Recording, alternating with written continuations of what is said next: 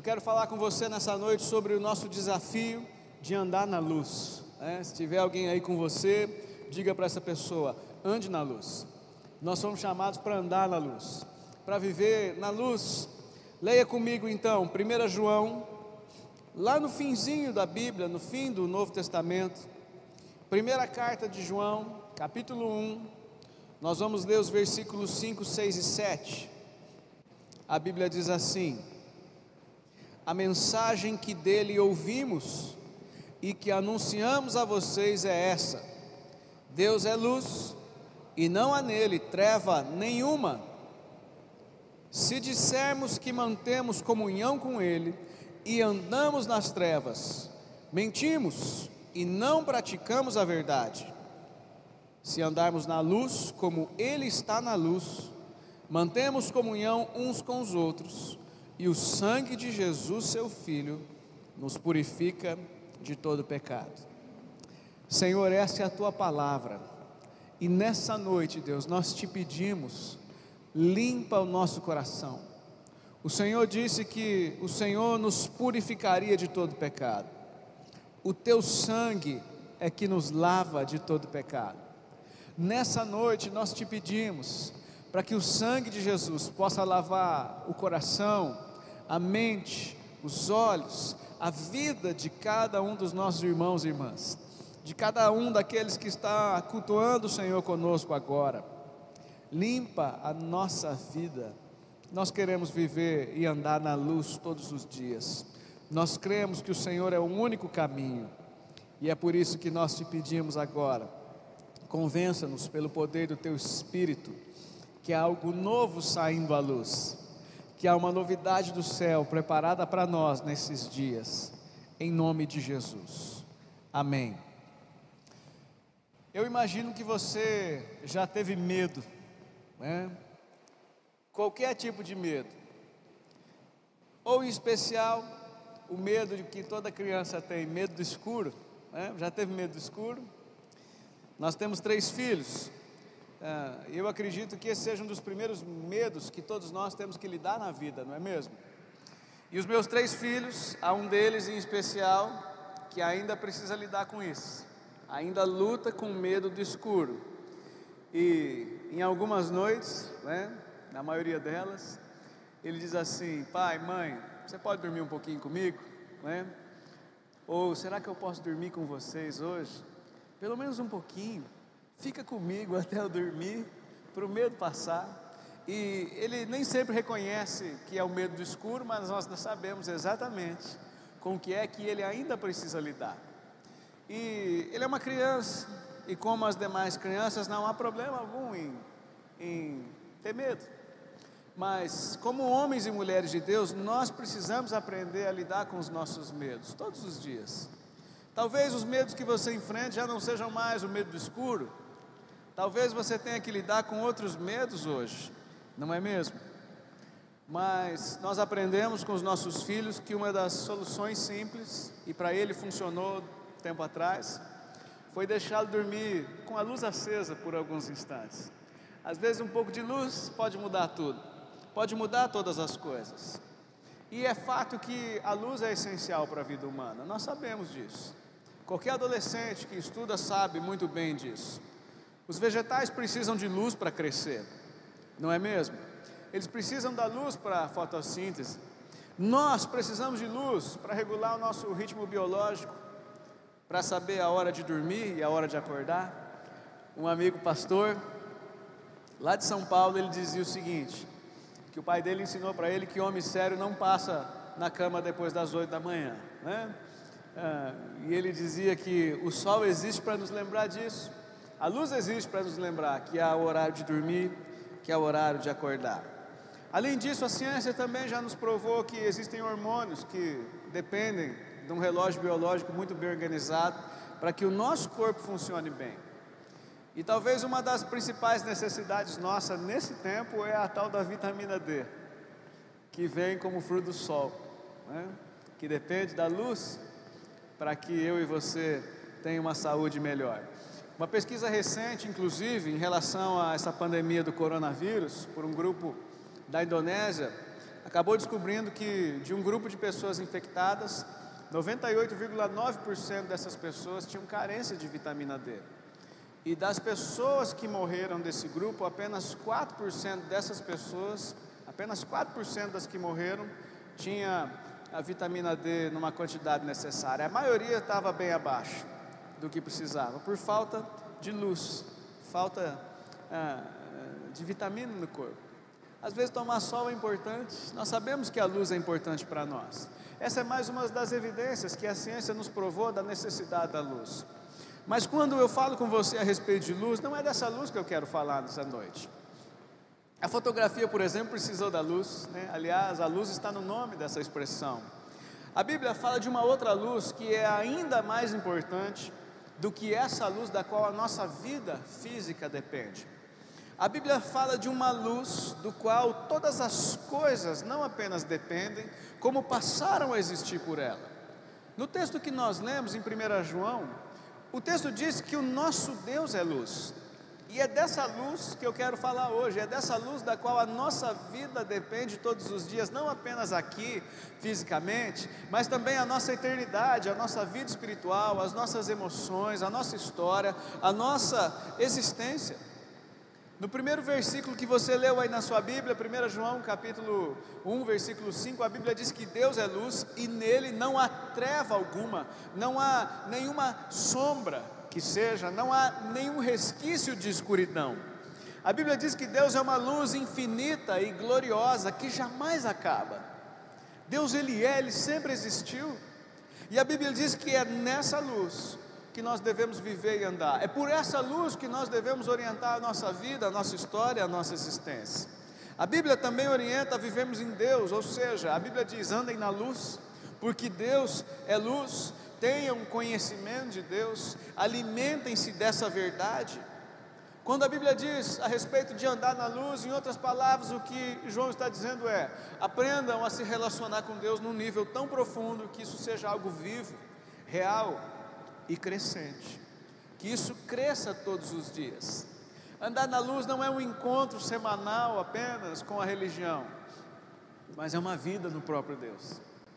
Andar na luz é deixar que essa luz ilumine cada lugar escuro da nossa alma, do nosso coração, dos nossos dias, da nossa casa, da nossa prática. Um dos principais objetivos da luz é a remoção, o fim da escuridão. A luz ela existe para cessar tudo aquilo que é escuro, tudo aquilo que, que cega, tudo aquilo que nos impede de ver, de ter clareza. A luz existe para isso, para pôr fim a essas coisas. E quando Deus diz que nós precisamos trazer à luz aquilo que está oculto, essa é uma expressão bíblica, trazer à luz. Né? A Bíblia também está dizendo que o próprio Deus, ele toma aquilo que está oculto e ele põe as claras. Ele faz com que eu e você tenha clareza. O objetivo de Deus é que tudo em nossa vida seja evidente, seja visível. Aquilo que está oculto precisa aparecer. E é claro que não são só os nossos pecados que Deus deseja expor, mas Deus também deseja expor as nossas verdades, aquilo que é bom, aquilo que é justo e puro.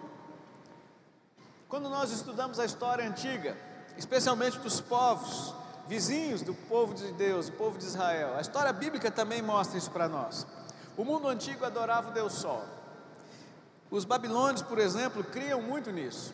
Criam no poder do sol e da lua e sempre os adoraram como divindades. Isso é muito forte nas culturas antigas, orientais, até hoje.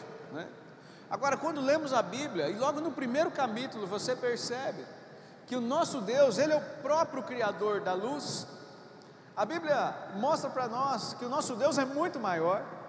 Aliás, é Ele quem cria a luz, é Ele quem cria o sol, a lua, as estrelas e todas as demais coisas são criadas por Deus.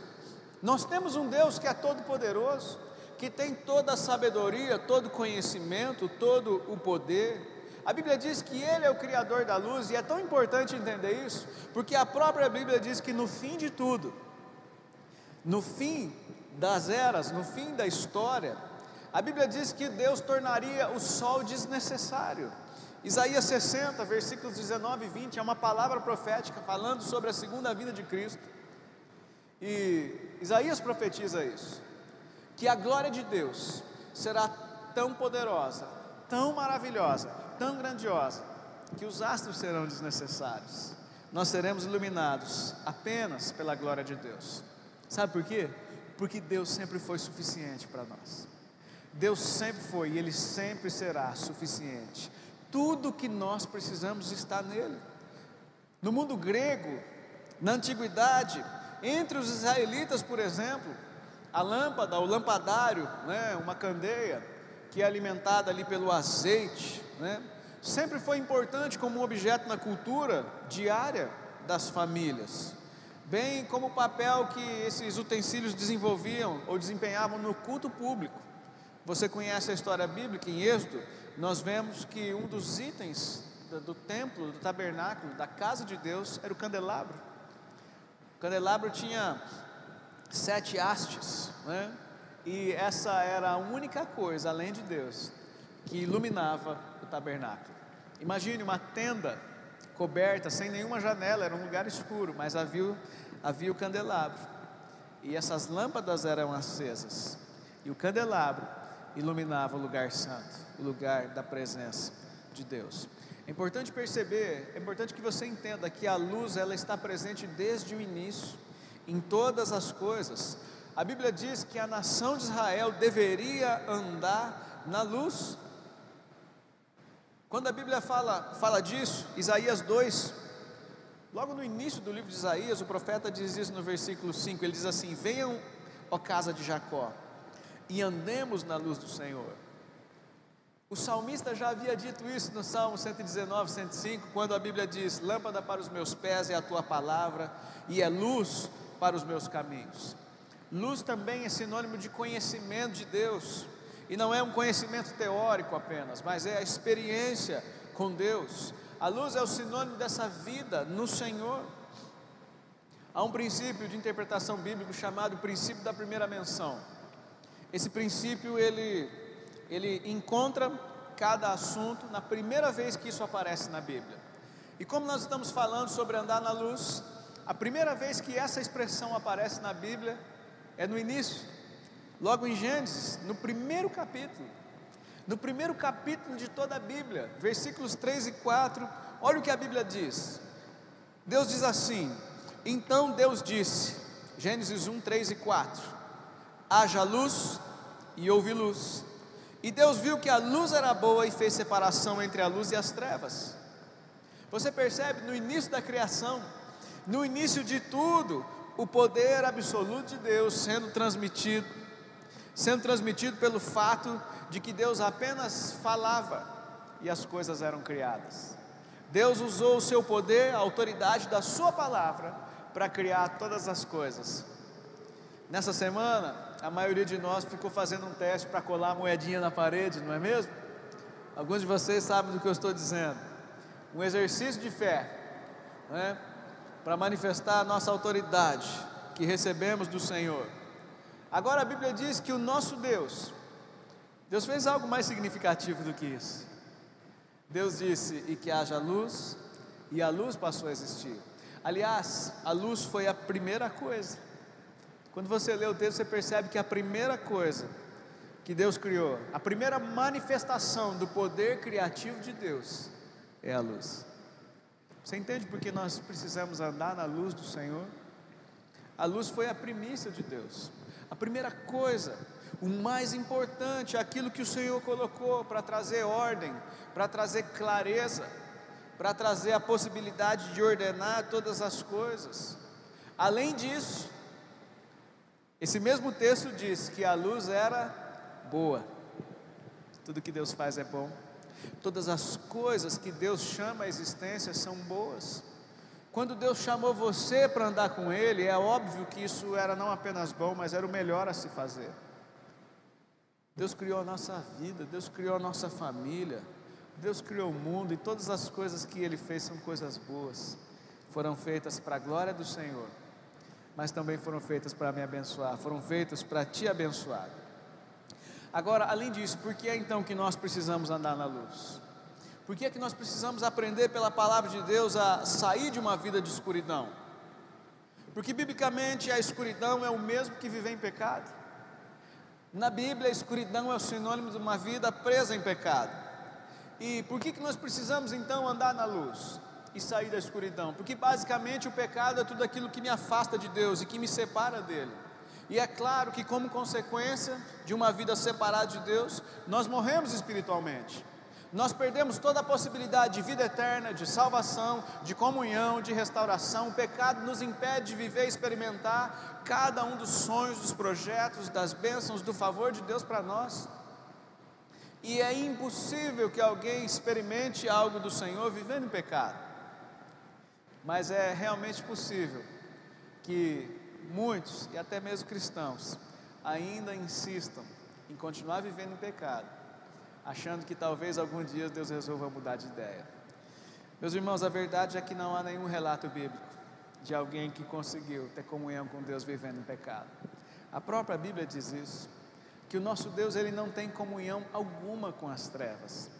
A Bíblia diz que onde a luz chega, as trevas se dissipam, elas elas acabam, elas terminam, elas chegam ao fim, é uma comunhão que é impossível, não há como haver comunhão entre luz e trevas. Por isso nós somos chamados a andar em luz e não em trevas. Nós somos chamados a viver e andar com Deus. E a boa notícia, a melhor notícia de todas é o último versículo que você leu. O versículo 7 diz o seguinte: que o sangue de Jesus é ele quem nos purifica de todo pecado. Leia sua Bíblia. 1 João capítulo 1, versículo 7 o sangue de Jesus nos purifica de todo o pecado. Mais uma vez, se andarmos na luz, como Ele está na luz, mantemos comunhão uns com os outros, e o sangue de Jesus, seu Filho, nos purifica de todo o pecado. Agora, é importante que eu e você identifique quais são as trevas dos nossos dias, não é mesmo? Quais são os nossos pecados? Quais são as coisas que têm me levado a viver em escuridão? Que tem, na verdade, afastado a presença de Deus de mim a ponto de me separar dele e me levar à morte? Ou, em outras palavras, quais são os pecados que hoje eu preciso vencer? Quais são as coisas que têm me impedido de experimentar o melhor do Senhor? Nós poderíamos passar a noite listando milhares de coisas, mas eu quero listar algumas que são muito evidentes nesse tempo de quarentena. A primeira coisa que eu tenho percebido que tem se tornado evidente nesses dias é o pecado do egoísmo. Essa tem sido uma das coisas mais gritantes na nossa geração. O egoísmo nada mais é do que pensar apenas em mim ou me colocar como centro, a prioridade, o primeiro, até mesmo antes do que o próprio Deus. E é importante lembrar que a quarentena ela não moldou o caráter de ninguém. Entendam isso. A quarentena não moldou nosso caráter. O que a quarentena foi, fez foi revelar aquilo que nós já éramos. O que a quarentena está fazendo é mostrando quem nós realmente somos. Essa é a verdade. Talvez, querido, alguns de nós estejam tendo a oportunidade de mudar. Mas a grande verdade é que antes de mudar, a quarentena veio para revelar quem de fato nós somos. E é provável que muitos de nós, é, inclusive eu, acabou enxergando coisas muito ruins que nós gostaríamos que não fizessem parte da nossa vida. Nós sim temos uma oportunidade de mudar, mas a verdade é que antes disso, tudo isso revelou quem de fato nós somos e o quanto nós precisamos andar na luz.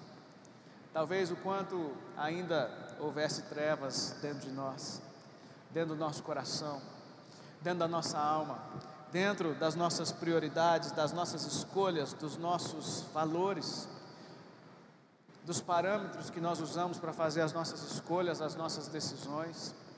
Quantas coisas dentro de nós ainda precisam mudar? Basta você avaliar, por exemplo, o número do aumento do consumo de pornografia só no Brasil, só nesse tempo. Você não precisa olhar em outros anos, em outras nações, basta olhar só aqui no Brasil. Uma, uma pesquisa aí de um pastor, poucos dias atrás, mostrou que que o aumento foi de 300%. E sabe o que isso significa? Talvez você diga, graças a Deus eu sou crente, na minha casa está tudo certo. Eu te diria que talvez não. Até porque um instituto que trabalha com pastores, líderes de igrejas, revelou um dado extremamente assustador. 80% dos crentes no Brasil tem problema com pornografia.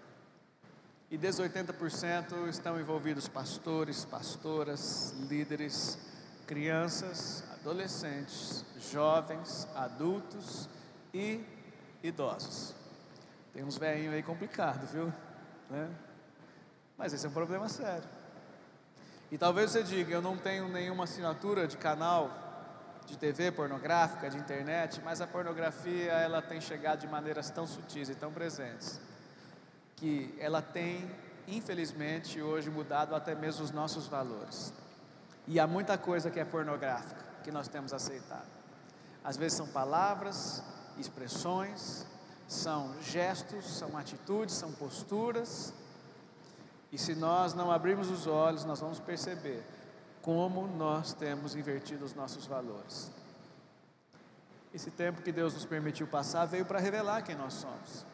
Eu também acho que isso é um absurdo, mas esse absurdo é a verdade que nós estamos vivendo e que infelizmente tem trazido aí trevas em muitos dos nossos lares, que tem trazido problemas em muitos dos casamentos de irmãos e irmãs nossos, de pessoas que amamos, que tem, na verdade, trazido problemas sérios entre pais e filhos, entre filhos e pais, entre irmãos e irmãs, entre marido e mulher, entre namorados, entre o povo de Deus. Basta também você olhar e perceber como o número da violência doméstica aumentou. Nós temos na nossa igreja pessoas que trabalham ah, na polícia, por exemplo, que podem confirmar o que eu estou dizendo. O Renan está aí, vocês podem perguntar depois. Né? O Renan está aí de prova. Né? Quantos números de agressões aumentaram contra mulheres, contra crianças, contra idosos, contra animais, abuso infantil e tantas outras coisas são apenas o reflexo dessa distorção dos nossos valores. A primeira notícia que nós recebemos da pandemia foi o aumento do número de divórcios. E é claro, querido, que isso também acontece dentro da igreja. E isso mostra o quanto a igreja ainda precisa de luz o quanto as nossas famílias ainda precisam abrir a porta para Jesus entrar e manifestar a sua luz, o seu poder no nosso meio. Nós precisamos disso. João 3,19, olha o que Jesus diz: a condenação é essa. A luz veio ao mundo, mas os homens amaram mais as trevas do que a luz, porque as suas obras eram más. Nós tentamos inventar milhares de explicações milhares de desculpas para os nossos pecados. Mas eu prefiro ficar com a Bíblia.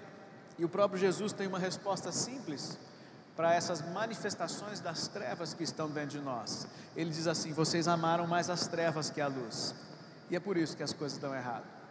É por isso que o pecado tem dominado casamentos, filhos, lares, negócios, e tantas outras áreas da nossa vida. Nós temos sido tocados pelo mal, por Satanás, porque ainda há portais abertos para que as trevas possam manifestar escuridão e maldade todos os dias. Nós temos no meio da igreja gente cheia de incredulidade, gente cheia de dúvidas a respeito da palavra de Deus, pessoas que já não têm mais certeza se Jesus voltará ou não. E olha, meus irmãos, a gente poderia duvidar disso em qualquer época, menos nessa. Né? Eu nunca vi tão claro e evidente é, que o nosso Senhor está voltando. Os sinais são muitos, são muito claros, são muito evidentes. Mas sabe quais são os sinais ruins que nós estamos vendo no meio da igreja? Pessoas que têm medo da morte. É claro, meus irmãos, ninguém quer pegar coronavírus, ninguém quer ficar doente, ninguém quer adoecer, mas deixar que o medo nos domine, nos tranque, nos esconda, a ponto de deixar o mundo pegar fogo lá fora, ao ponto de termos uma preocupação excessiva com o futuro, com a vida, com o que será de nós. Ou a nossa vida está nas mãos de Deus, ou não está. Você precisa decidir quem é o seu Senhor, quem é o seu dono. Eu sei que essa talvez seja a pior hora para usar textos bíblicos, né? Para argumentar a nossa coragem, mas a verdade é essa. A sua parte é cuidar, é ser responsável, mas é continuar vivendo, caminhando diante de Deus. É Ele quem nos cobre. A Bíblia diz que nenhuma praga em nossa tenda chegaria. Pastor, eu conheço crentes que pegaram coronavírus. Eu também conheço pastores, conheço líderes. Nós temos orado por tantos deles. A doença é real, mas mais real do que a doença é o nosso Deus. E nós vamos continuar seguindo firmes em frente, andando com Ele, apesar dos pesares. Não há nenhum vírus pior do que o medo. Não há nenhum vírus pior do que a desesperança, do que a falta de propósito do que a falta de fundamento no Senhor. Salmo 36, 9 diz assim: ó, Pois em ti, ó Deus, está a fonte da vida, na tua luz vemos a luz. O salmista tinha plena convicção de que a escuridão, ou seja, uma vida cheia de pecados, ela tem levado pessoas ao isolamento e gente a andar sozinho. Agora, andar na luz é andar na verdade. Andar na luz é andar na plena certeza e convicção de que você está com o Senhor é amar o Senhor a ponto de deixar essa luz dele brilhar em você e através de você todos os dias. E é claro, querido, se você precisa ficar em isolamento, essa luz vai brilhar mesmo assim. A sua luz pode brilhar por telefone, por mensagens. A sua luz pode brilhar de joelhos intercedendo pela igreja, pela nação, pelas famílias, pelo mundo. A luz, sua luz pode brilhar de inúmeras maneiras. Porque a verdade é que você não é o astro, mas é a glória de Deus que brilha através de você. No céu não há pandemia, no céu não há crise, no céu não há toque de recolher, no céu não há limitação alguma. Se você é do Senhor, querido, você foi chamado para andar na luz e para deixar essa luz brilhar através da sua vida todos os dias. Quando Paulo escreveu aos Efésios, no capítulo 5, versículo 8, ele disse assim: porque no passado vocês eram trevas, é verdade. Mas agora são luz do Senhor, então vivam como filhos da luz. Deixem a luz brilhar. Jesus é a nossa luz, é nele que nós andamos, é nele em quem nós nos movemos, é nele que nós precisamos confiar e acreditar todos os dias. Ele é a nossa única esperança e ele é o único que tem poder para transformar a nossa vida. Amém? O profeta Isaías, no capítulo 9, versículo 2, profetizou: O povo que andava em trevas viu grande luz, e aos que viviam na região da sombra da morte, resplandeceu-lhes a luz.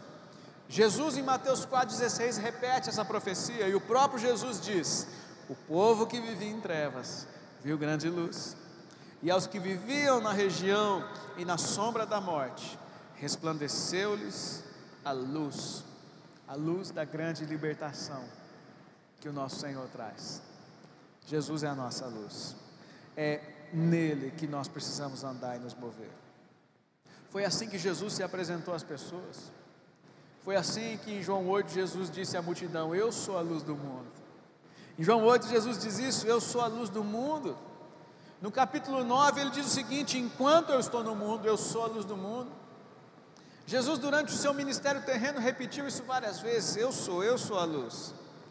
E nós, como seus filhos, precisamos aprender a andar nessa luz. Em 1 Tessalonicenses 5,5, Paulo diz assim: Porque vocês todos são filhos da luz e filhos do dia, nós não somos da noite nem nas trevas, nós não precisamos andar na escuridão, nós não precisamos viver como escravos do pecado, nós não precisamos viver presos a nada que nos impeça de viver uma vida de alegrias e realizações, nós não precisamos viver preso à velha vida aos velhos hábitos, aos velhos costumes. Não, nós não precisamos viver preso em nada que roube a nossa alegria e a própria vida.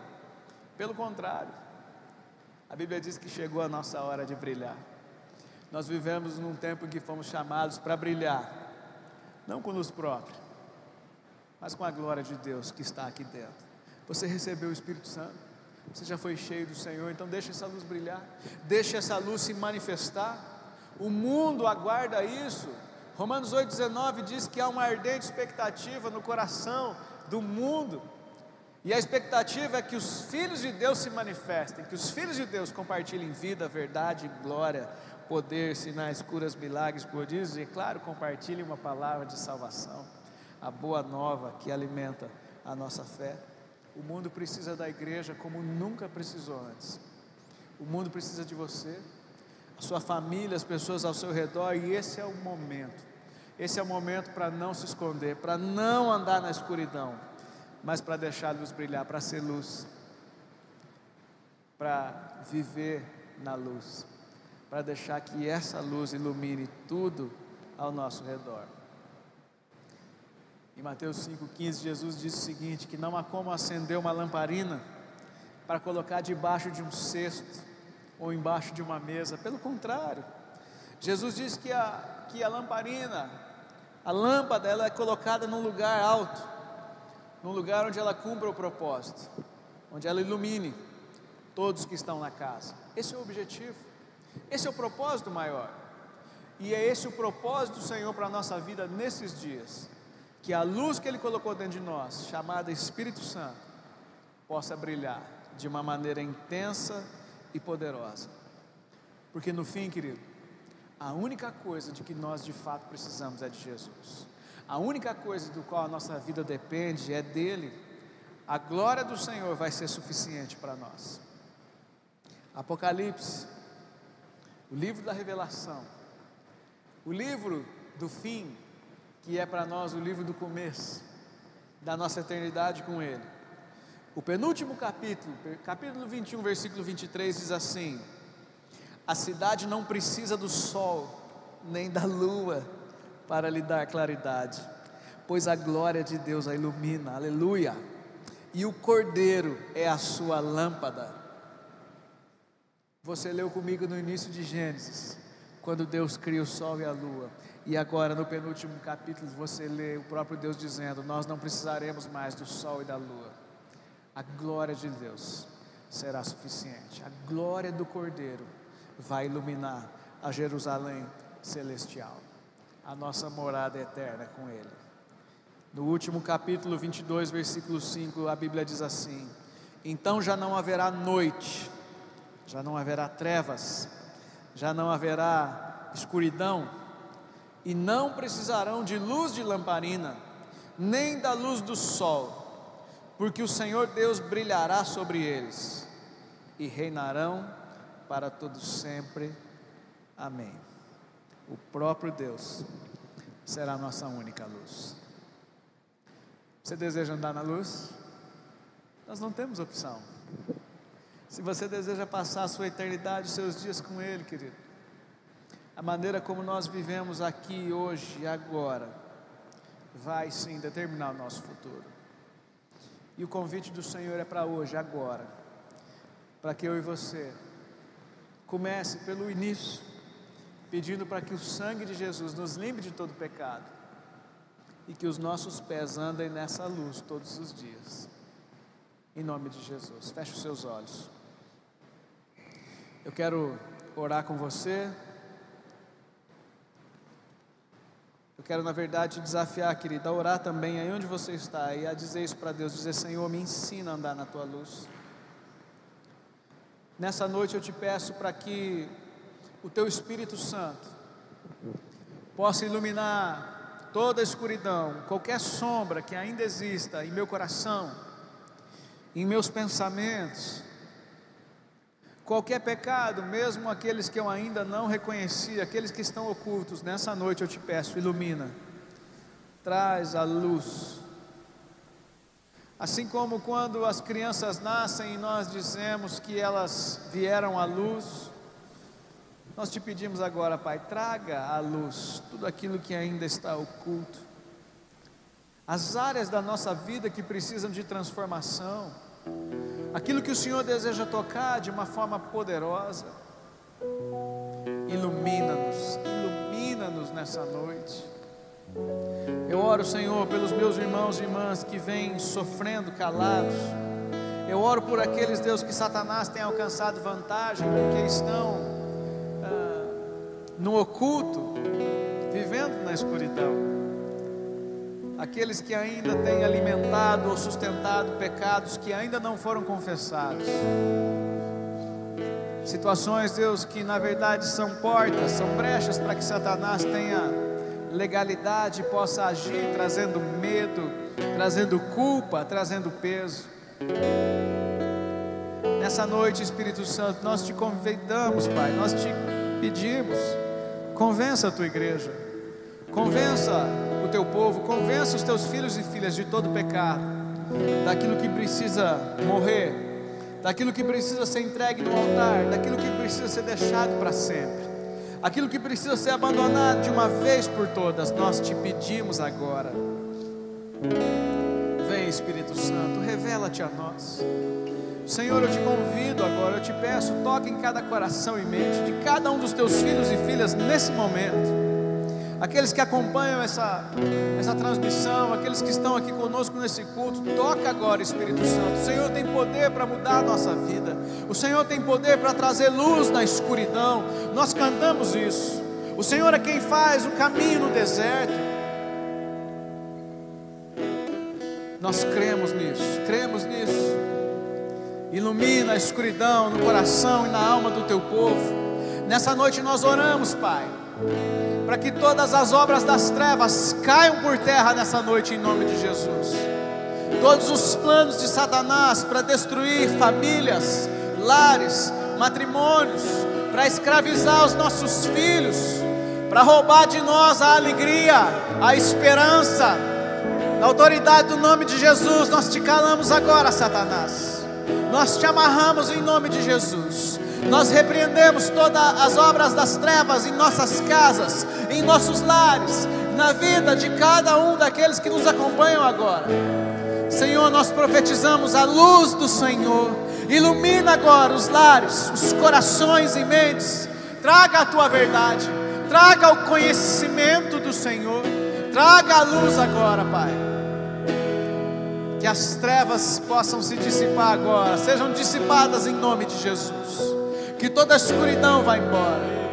Senhor, que haja luz na vida, no coração, nos lares, que a tua presença se manifeste, que o teu poder e a tua glória sejam derramados poderosamente e abundantemente sobre nós. Vem, Senhor Jesus, vem com a tua luz, ilumine a nossa alma, ilumine o nosso coração, Pai eu oro, Deus, para que esses dias que virão sejam dias de clareza. Abra o nosso entendimento para enxergar aquilo que o Senhor está escrevendo, desenhando para a nossa vida para os próximos dias. Dá-nos discernimento, sabedoria e graça para viver a tua vontade nesse tempo. Sobre a necessidade do teu povo, dos lares. Mas acima de tudo eu oro, Pai para que o Senhor seja a nossa luz e a nossa salvação. Que não haja medo, que não haja angústia, mas para que a tua luz também traga a tua paz nos corações e mentes nesse tempo. Em nome de Jesus, nós abençoamos a tua igreja nessa noite, para a glória do teu nome. Abençoe as famílias, os lares, aqueles que nos acompanham que essa seja uma semana poderosa na vida do teu povo. Em nome de Jesus. Amém. Graças a Deus.